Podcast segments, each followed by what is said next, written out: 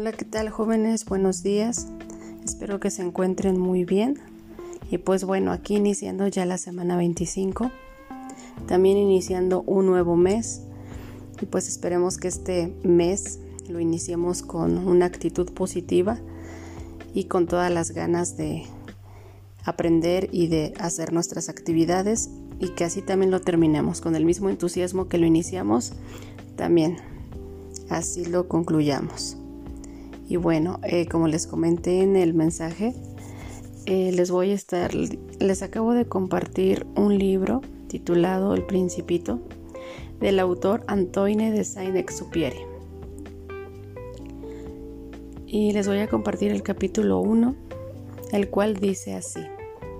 A León Huert, pido perdón a los niños por haber dedicado este libro a una persona mayor.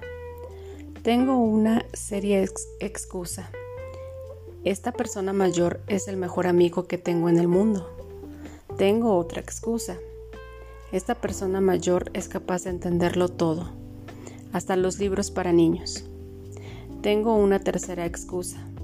Esta persona mayor vive en Francia, donde pasa hambre y frío. Verdaderamente necesita consuelo. Si todas estas excusas no bastan, Bien, puedo dedicar este libro al niño que una vez fue esta persona mayor. Todos los mayores han sido primero niños, pero pocos lo recuerdan. Corrijo pues mi dedicatoria a León Wert cuando era niño. Capítulo 1. Cuando yo tenía seis años, vi en un libro sobre la selva virgen que se titulaba Historias vividas, una magnífica lámina representaba una serpiente boa que se tragaba a una fiera. En el libro se afirmaba, la serpiente boa se traga a su presa entera, sin masticarla. Luego ya no puede moverse y duerme durante los seis meses que dura su digestión. Reflexioné mucho sobre ese momento, sobre las aventuras de la jungla y logré trazar con un lápiz de colores mi primer dibujo. Mi dibujo número uno era de la siguiente manera. Enseñé mi obra de, arte a las personas mayores y les pregunté si mi dibujo les daba miedo. ¿Por qué habría de asustar un sombrero? Me respondieron. Mi dibujo no representaba un sombrero, representaba una serpiente boa que digiere un elefante.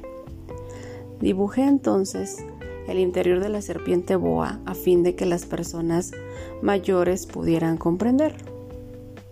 Siempre estas personas tienen necesidad de explicaciones. Mi dibujo número 2 era así.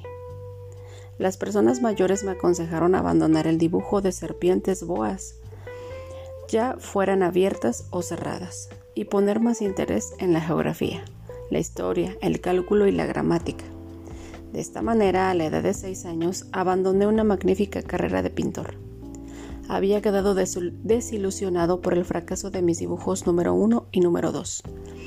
Las personas mayores nunca pueden comprender algo por sí solas, y es muy aburrido para los niños tener que darles una y otra vez explicaciones.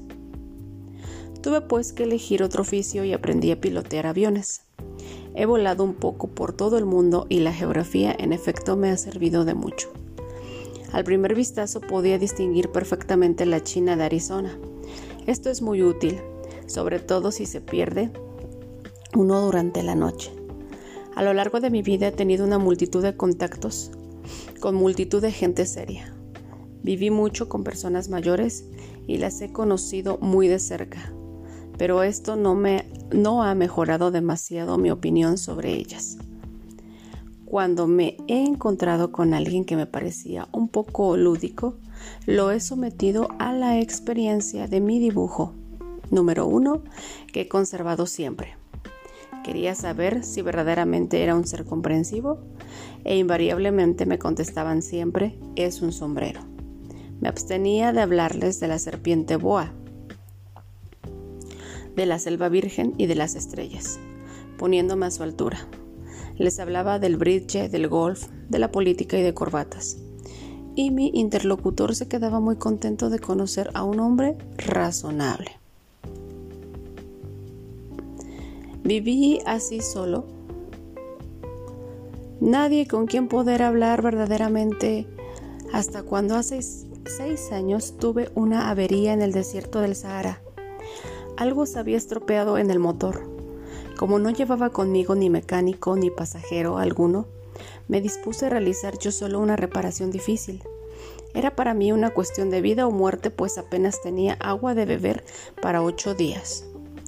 La primera noche me dormí sobre la arena, a unas mil millas de distancia del lugar habitado más próximo.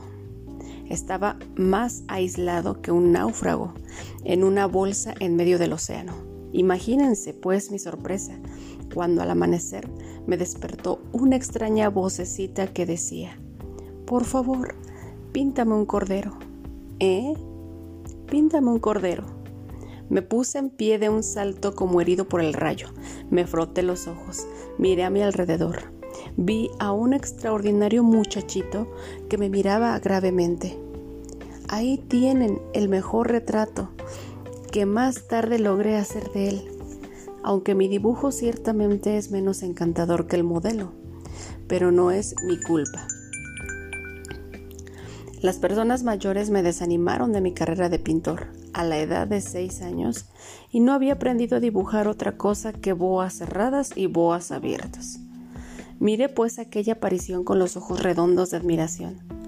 No hay que olvidar que me encontraba a unas mil millas de distancia del lugar habitado más próximo. Y ahora bien, el muchachito no me parecía ni perdido ni muerto de cansancio, de hambre, de sed o de miedo. No tenía en absoluto la apariencia de un niño perdido en el desierto, a mil millas de distancia del lugar habitado más próximo. Cuando logré por fin articular palabra, le dije, ¿pero qué haces aquí? Y él respondió entonces suavemente como algo muy importante. Por favor, píntame un cordero. Cuando el misterio es demasiado impresionante, es imposible desobedecer. Por absurdo que aquello me pareciera, a mil millas de distancia de todo lugar, habitado y en peligro de muerte, saqué de mi bolsillo una hoja de papel y una pluma fuente. Recordé que yo había estudiado especialmente geografía, historia, cálculo y gramática, y le dije al muchachito, ya un poco malhumorado, que no sabía dibujar. No importa, me respondió, píntame un cordero.